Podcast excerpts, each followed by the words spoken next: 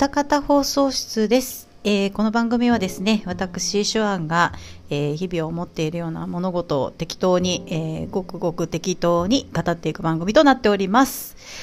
いや、あのですね、今日、あの、まあ、いつも収録している場所の隣がですね、突然工事が始まっておりまして、なんかあの、ちょっと前からその耐震工事みたいなのが他の店舗でちょくちょくやってたんですけど、ついに隣接してる店舗で始まってしまいまして、ちょっとうるさいかもしれない。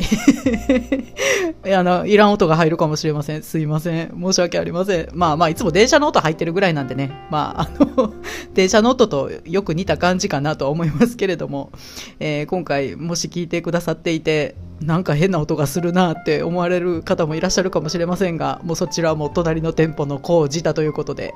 申し訳ございません。ご了承くださいませ。というわけでですね、えー、今回何をお話していこうかなという感じなんですけれども、前回その、前回というかだいぶ前に、その、えっ、ー、と、エルガイムの後に、ハッシュタグのご紹介をね、あの、させていただいた回を一つ設けましたけれども、その後にね、えー、いただいたハッシュタグをね、今回、一挙に ちょっと漏らしてるかもしれない。ひょっとしたら漏れてるかもしれないですけど、えー、ご紹介していこうかなと思っております。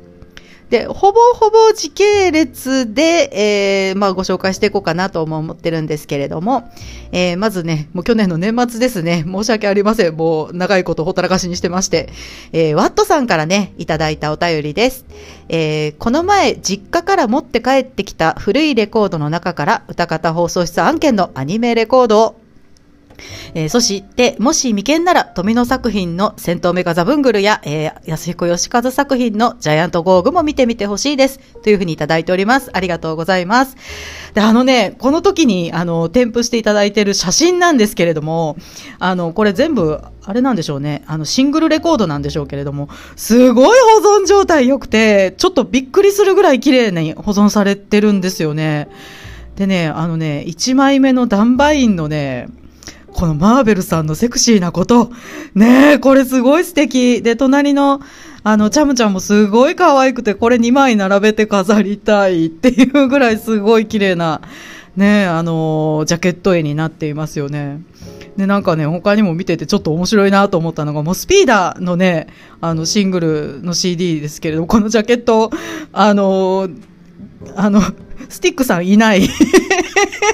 あれ、スティックさん主人公ではみたいな感じで、スティックさんがいないと思ってね、ちょっと悲しいと思って見てたんですけれども。他もね、すごいですね。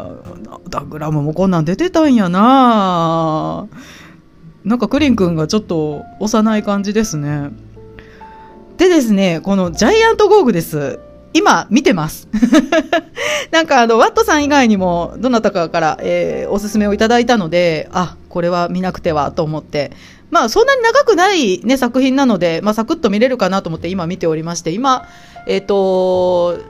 5、え、7話ぐらいまで見てるのかな？うんうん。なんか優しいロボット、いいですね。あのー、前回のブレンパワードも主人公がユウくんですけども、今回もユウくんなんですよね。しかも、田上優っていうね、伊佐美優の次に田上優みたいな感じで、どういうことみたいな感じなんですけど。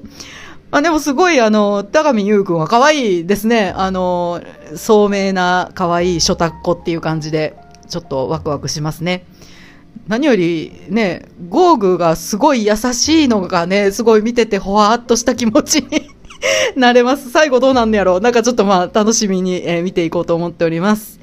えー、で、次にですね、えー、キューキット大好き M ワイズさんからいただいております。えー、イエローが乗っているバイクはブロースーペリアで、風景が乗っているのがバートレイです。えー、似たような感じですが武器が違っています。ほう。アニメ内ではバイクの名前は出てこなかったようなってね、いただいております。これは、あれですね、あのー、えっ、ー、と、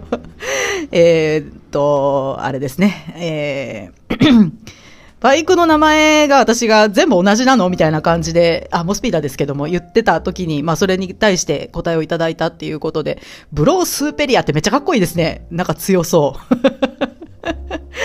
ねえ、なんかあの、そうなんですよね。あの、女向け、男向けってあの、えー、ね、あの、あれですよ、モスピーダーの中でバイク、女向け、男性用、女性用って分かれてたんですよね。私、ちょ後で調べてちょっと、へーと思ったんですけれども、やっぱり女向けはちょっと軽めに作られているようでした。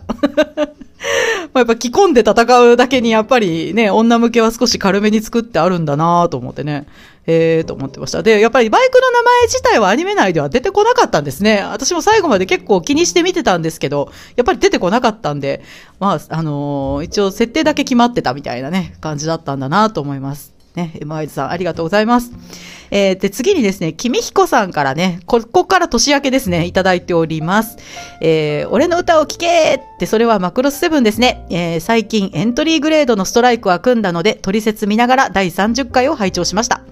えー、個人的には初代ガンダムのエントリーグレードの方がストライクより組みやすいかなと思いました。っていうふうにね、いただいております。ありがとうございます。そうですね、あの、正月に アップした、ちょっとお恥ずかしながらアップ、アップさせていただきました、あの、プラモデルを私が作る回ですね。ありがとうございます。取説見ながら拝聴しましたって恥ずかしいと思ってね、どこでギャーとか言ってるかっていうのがバレバレっていう感じでね。ありがとうございます。わざわざそこまでしてくださる方がいらっしゃるとは思わなかったので、ドキドキって感じですけれども。初代の方が組みやすいかなってね、おっしゃってますね。もし手に入れることがあったらね、また、あの、組んでみたいなと思っております。えー、それでは、えー、その次ですね、えー、キューキット大好き M アイズさんから、えー、今回はプラモデルを作りながらなのですね、良いですね。えー、僕の場合、プラモデルを作ってる時は、ポッドキャストを聞いているか、好きなアニメのサントラを聞きながら作っています。っていうふうにね、いただいております。ありがとうございます。ポッドキャストやっぱ向いてるでしょうね。あの、作業をしながら聞くのにね。うん。あの、私、全く、全く違う話ですけど、あの、今めっちゃ時間割いてやってるソシャゲがあるんですけど、あの、それ、ソリティアなんですよ。トランプの ソリティアなんですけど、あの、ソリティアをね、あの、ゲームを重ねていくと、まあ、お金が貯まっていって、村に建物が増えていくっていう、すごい、もうすごいなんか、ちまちま、ちまちまやってるゲームなんですけど、これ何がいいかっていうと、あの、ゲーム内の BGM を消して、ポッドキャストを聞きながらできるっていうね。暇さえあれば、ポッドキャスト聞きながらトランプをペラペラやっているっていう感じでございます。地味。えー、ありがとうございます。えー、で、続きまして、えー、このね、あの、プラモデルの回、やっぱりちょっといろいろお便りをいただいたので、やっぱり皆さん、プラモデル作るとなると、ちょっと、俺にも一言言わせろみたいな感じなのかなとちょっと思ったんですけども、えー、勇者コナタンさんですね、えー、いたからいただいております。えー、ハッシュタグおがんばなでは絶賛エントリーグレード大作戦シードで募集中ですよっていうふうにね、いただきました。ありがとうございます。知ってますよだって、おがんばたさん聞いてるもん、私。過去放送も全部聞きましたもん。あのー、聞いた上でね、どうしようかな。私みたいな、まあ、初心者というにもおこがましいぐらいの、なんとなく気まぐれで作ったみたいな感じの人がエントリーしていいのかなと思って、エントリーせずにね、ちょっとアップしたらお声掛けしてくださったので、まあちょっとずうずしくも、ハッシュタグをつけさせていただいております。よろしくお願いします。えー、で、続きまして、えー、エニグマ店長からね、えー、老眼鏡 これね、私放送中に、あのー、このね、プラモデルの回で、まあ、その、えっと、ガンプラジオさんの CM ですね、老眼鏡って言ってる CM があるよねっていう話をしたら、それにおそらく、えー、反応していただけたんだと思うんですけども、なんかあのー、今のタイムライン上でガンダムアーティファクトっていうのがすごいなんか賑わってるんですよ。なんか私もよう知らんのですけど、食玩なんですね、あれね。で、しかもめっちゃちっちゃいんですね、あれ、調べたら。もうまさに老眼鏡案件じゃないのっていう感じでね、もうこれなしで作るの結構厳しいやろうなと思って。ねえ本当あの、ちゃんと塗装までした完成の写真をね、アップしてらっしゃる方のを見ると、いや、すごいと思ってね、あの、ぜひともタバコの箱とか、あの、コインなんかを隣に置いてアップしてほしいなと思っております。ありがとうございます、エニグマ店長。で、えー、続きまして、カステルさんからいただいております。で、えー、今年もよろしくお願いしますと。いや、もうこちらこそよろしくお願いいたします。えー、もしね、次回見る作品にお困りなら、放送当時ネットで話題沸騰となった 3D アニメ X アームの感想を聞いてみたいのでお願いします。アマプラで見られます。かっこ、事前情報は極力仕入れずにご覧くださいっていうふうにね、いただ、言っております。でね、この X アームなんですけれども、あの、あの、私アマプラでコブラを見てて見れなくなったってちょっと前にも言ってましたけども、見れなくなったんで、X アームをね、コブラ方式で空いてる時間に超いい、超いい見てるんですけれども、いやー、あのですね、私、あの、3D の作品ってほぼほぼ見たことがないんですよ。見たことあるって言ったら、何年か前のプリキュアの映画でオムニバスですごい短編の 3D 作品があったと思うんですけど、アニメとして見るのはそれぐらいしか多分見てない。うん、なんですよね。あの、ディズニーとかも見てないんです、私実は。ピクサー系のとかも。まあ、なんでかっていうと、もうこれは担当直入に言って本当申し訳ないんですけど、3D があまり好きじゃないんです。うん。あの、CG、3DCG、うん、があんまり好きじゃなくて、あの、ペカッ、うん、なんて言ったらいいかな、ペカッとした感じ？ちょっと、プラスチックっぽい感じの質感でしょ？いくらやっぱりすごい進化したとはいえ、やっぱり、うーんっていうところもあるんですよね。あの質感がどうしても好きになれないっていうのもあって、プリキュアのエンディングぐらい、あの、2D に寄せて書いてくれてたらそんなでもないんですけど、この X ハームなんですけれども、あのね、やっぱり自分がなんで 3DCG が好きじゃないのかっていうのがよくわかってますね、見てたら。ちょっと画面から来る拒否反応みたいなのが結構あるんです。ごめんなさいね。カステルさんもしかしたらこんな作品好きなのかなと思うんですけど、ちょっと事前情報入れずに見ろって言われてるんで、どんな、どんな風な評価だったのかっていうのも知らずに見てますけれども、私自身、私個人の感想で言えば、あんまり好きじゃない。エンディングに出てくるアルマちゃん、アルマちゃんはすごい可愛いんですけど、エンディングの手書きのアルマちゃんが動くところが見たいなって、エンディングのたびにね、ちょっと思ってしまいますね。なんか CG、3DCG だったらもうちょっと、なんかこう、スピード感があるような演出とかカメラワークとかできるんちゃうんってちょっとね、見てて、なんとなく思ってしまいますね。ようわからんけど。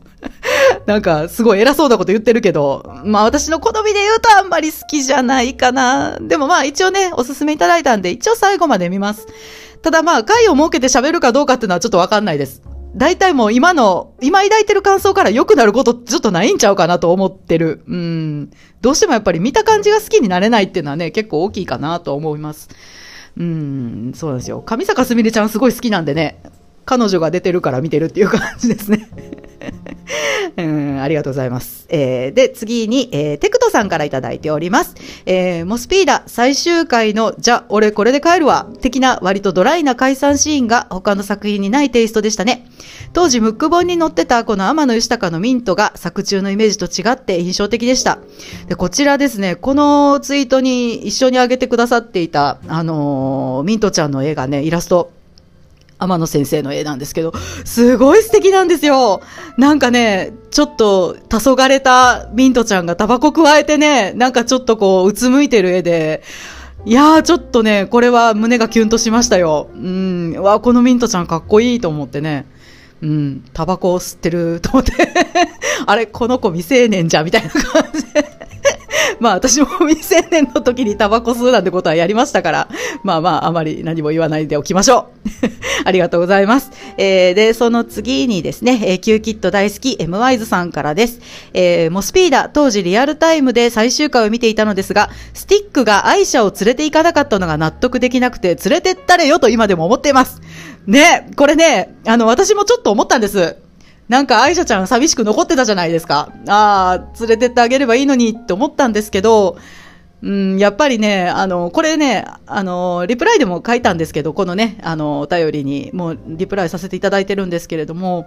やっぱ恋人の、この映像が入ったロケットを、一番最後に捨てるんですよね、スティックがね。その捨てるということで、まあ今までの自分と決別をするみたいな感じの演出になっていたので、まあ、捨てていきなり他の女を連れて 行くってなるとちょっとなっていう風な感じでもないなと思ってね、まあこれはこれで良かったのかな、えー、とは思いました。あのー、ロケットペンダントを捨てるのがもうちょっと前だったらね、最後に愛車ちゃんを連れていくっていう展開にできたんじゃないかなとは思うんですけどもね。うん、まあでも、お別れして終わりっていうのは結構悲しいけど、この作品っぽいなと思った。なんかこう、人間関係が割とドライに描かれてる、もうスピーダらしいなと思いました。えー、で、その次にですね、えー、ピカリアットマークふわふわペリカンラジオさんからいただいてるんですけども、ピカリさんね、毎回、あの、感想いただくので、ちょっとまとめてピカリさんのお便りね、紹介します。えーこれはね、エルガイムの回の話ですね。えー、15話から28話ということで、えー、パッとどの辺の話か思い出せない。えー、クロファッサンからチョコが、そしてシャワーの多さ、思い出して笑ってしまいました。で、確かに予告でネタバレめっちゃわかりますってね、書いていただいてます。で、続きまして、えー、ギャブレイ君はいいキャラ。アムは女性から見ると割と嫌われるキャラなのかなと思ってましたが、やっぱりそんな感じなのかな？えー、正規兵も反乱軍も戦術が変わらんというのと、マクトミーのラッキョみたいな頭とギワザの貧相なロッチナで笑ってしまう。あ ありがとうございます。で、えー、続きまして、子供にサンタはおらへんって言うもんやっ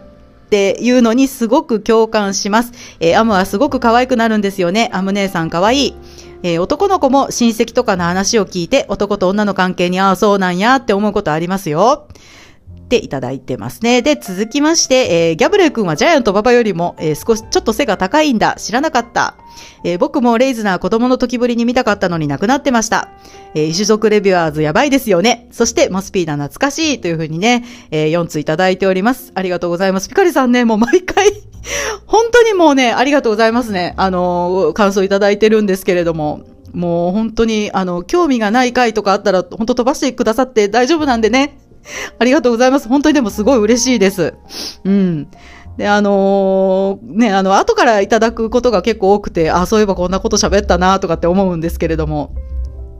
ね、あの、エルガイムの会で、まあ、男の子は親戚とかのそういう、なんていうんですかね、親戚とかっていうか、男と女の大人の話っていうのはあんまり意識することないんじゃないかみたいな感じのことを偉そうに言いましたけれども、やっぱり男の子もそう思うことあるんですね。ああ、そうなんやって思いながら聞くことってあるんですね。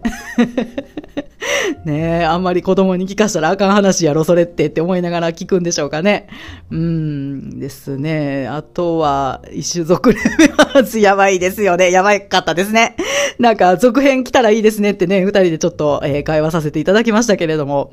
続編来たらまた見ます。一種族レビュアーズ、あの、さきえさん可愛いですよね、あの、おばあちゃん。ね。さきえさん出てくるたびにちょっとほっこりするっていうね。ありがとうございます、ピカリさん。えー、で、次に、えー、パンタンさんからいただいております。えー、シュワンさんのブレンパワードの取り扱い方、イエスだね。出た、イエスだね。えー、次回以降の感想会、8歳と9歳と10歳の時と12歳と13歳の時も僕はずっと待ってた。何を待ってたんだ。ジョナスさんって感じですね。ありがとうございます。えーと うん、なんかね、あのー、このパンタンさんからイエスだねって言われた時に、あの、ゆうくんがイエスだねって言った時に、あもうくっそキザなやっちゃなって思いながら見てたんですけど、いざ言われるとね、結構嬉しいんですよ、イエスだねって。そういえば劇中で姫ちゃんも嬉しそうにしてたなと思ってね、姫ちゃんの気持ちがとってもよくわかりました。ありがとう、パンタンさんって感じですね。いや、でもパンタンさんにね、ブレンパワードすごいおすすめされて、えー、まして、すごい面白かったのでね、本当にありがとうございました。こういう出会いがあるっていうのはね、すごいいいですね。やっぱ面白い作品知ってらっしゃる方は、皆さんもやっぱり博識なんでね、教えてください、また。ありがとうございます。えー、で、えー、次に、ヒルアンドンさんからいただいております。ヒルアンドンさんも結構いろんなラジオで名前を拝聴している方なので、えー、有名な方ですね。ありがとうございます。で、エルガイムのことを語っているポッドキャストがあると聞いて聞き始めました。私も最近全話完走したので、話しているシーンが浮かんできて楽しい。えー、レッシーとナウシカの髪型の共通点は言われてみればと感動しました。どちらも同じ1984年の作品ですね。といただいております。ありがとうございます。あの、エルガイムきっかけで聞いてくださる方結構増えたんですよ。やっぱりエルガイムすごい人気あるんですね。うん。まあ面白かったしね。うんうんうん。ありがとうございます。なんかこう知ってるアニメのことを話してるラジオやっぱ聞いてると楽しいですよね。知らないことでも結構楽しかったりするんですけど、知ってるとなお楽しいっていうね、感じです。ね、あの、レシーとナウシカの髪型って、なんとなく思思いついただけでね、言っただけなんですけど、やっぱりこう、強い女の子の髪型っていう感じしますよね。ああいうちょっと、パッツンじゃないボブ、あ前前髪がパッツンじゃない、あの、ボブですね。あの、おかっぱ頭っていうね、結構強そうな感じに見えます。レッシーちゃんほら、あの、一回履けてからもう一回出てきた時に、めっちゃ女らしくなってて、この間に何があったんやってちょっとね、君に何があったんやってちょっと思ってしまいますけども、すごい口紅塗ってたりとかしてね、大人っぽくなってましたね。うん。これからもよろしくお願いいたします、ヒルアンドンさん。えー、それから、えー、こちら最後ですね、えー、君彦さんから、えー、こちらつい先日いただいております。えー、このスバの紅伝説は序盤からクズマさんのクズさが全開でいいですね。クズマさんの下ろしたズボンをそっと上げてあげるアクア様が好き。えー、メグミンの両親も別の意味でクズなので良いですね。で、これあの、まあ、先週ちょこっと言いました。このすば、この素晴らしい世界に祝福をのまくれない伝説劇場版ですね。えー、の話についてちょっとね、あのお便りをいただいてるわけですけれども。いや、もうね、めっちゃ面白かった。2回見た。あのー、クズマさん、クズマさん 言われてますけど、カズマ、カズマのクズさが、本当面白いですね。あの、本当上手だよね、福山潤さんね。いい役者さんやなと思う。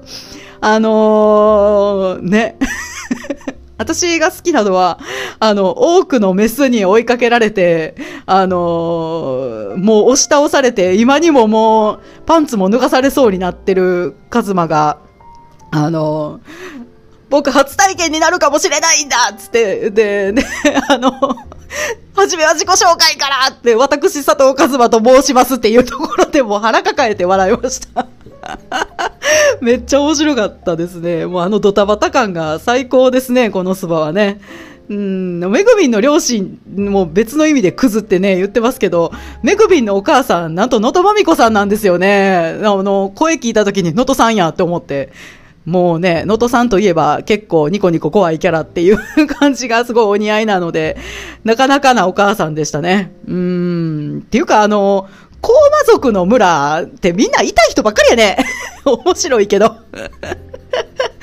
ね、このスバもう一回最初から見見直したくなりました。うん、面白かったです。ありがとうございます。えー、というわけでね、結構、あの、たくさんお旗よりをいただいてまして、まため込んでて本当に申し訳なかったです。えー、落として、見落としてしまっているものがあれば本当に申し訳ありません。えー、たくさんいただいて本当にありがとうございました。またお待ちしておりますね。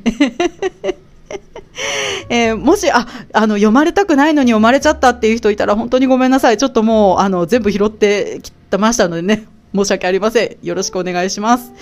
えー、でですね、えー、今回は一応それだけにしようかなと思ったんですけど、まだもうちょっと時間がありますので、えー、っと、まあちょっと、まあ、多分時間が余るだろうなと思ってもね、用意してたんですけども、えー、っとね、あの、つい先日ですけれども、あの、パディさんのね、アルバム、えー、これまでサバラジオにご提供なさった曲と、えー、人生のロスタイムラジオさんにご提供なさった曲を一緒に、あの、一挙に聴けるという、ね、アルバムをね、あの、ついに音源を出しになられたパディさんのアルバムの話をちょっとね、しようかなと思います。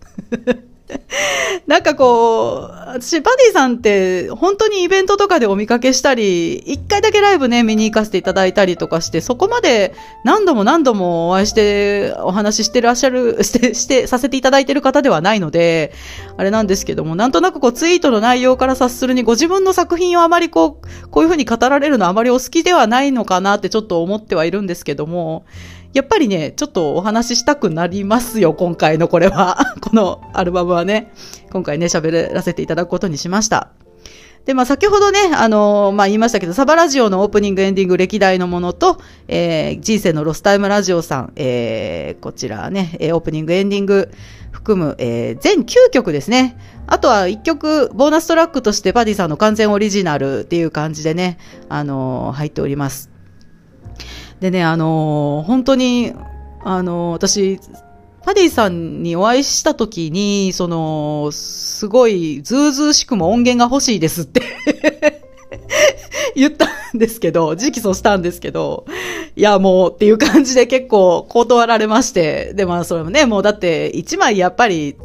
作ろうと思ったらやっぱりすごい手間やしね、だからもうそれもしゃあないなと思って、もう音源自体がないので、みたいな感じで言われて、ああ、わかりましたって諦めたんですけど、今回はこの人生のロスタイムラジオのニコラス・ケイチさんがすごいプッシュしてくださって、このね、発売という運びになったわけですけれども、なんかこう、一曲目からね、聞いてて、すごい自分がネットラジオをずっと聞いてきたその時間、長い時間がすごいうわーっともうなんかね、走馬灯のように 思い起こされる感じですね。もう死ぬのかなぐらいの感じで、私死ぬのかしらっていう感じで。なんかやっぱりこう、1曲目にこの入っているラスティーレインっていうね、曲はそのサバラジオの本当に初期のま主題歌っていうんですかね、テーマソングだったんですけども、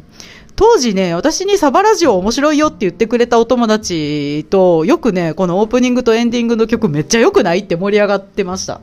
うん、すごい曲として聴いてめっちゃいいよねっていうね、感じで盛り上がってたんですけれども、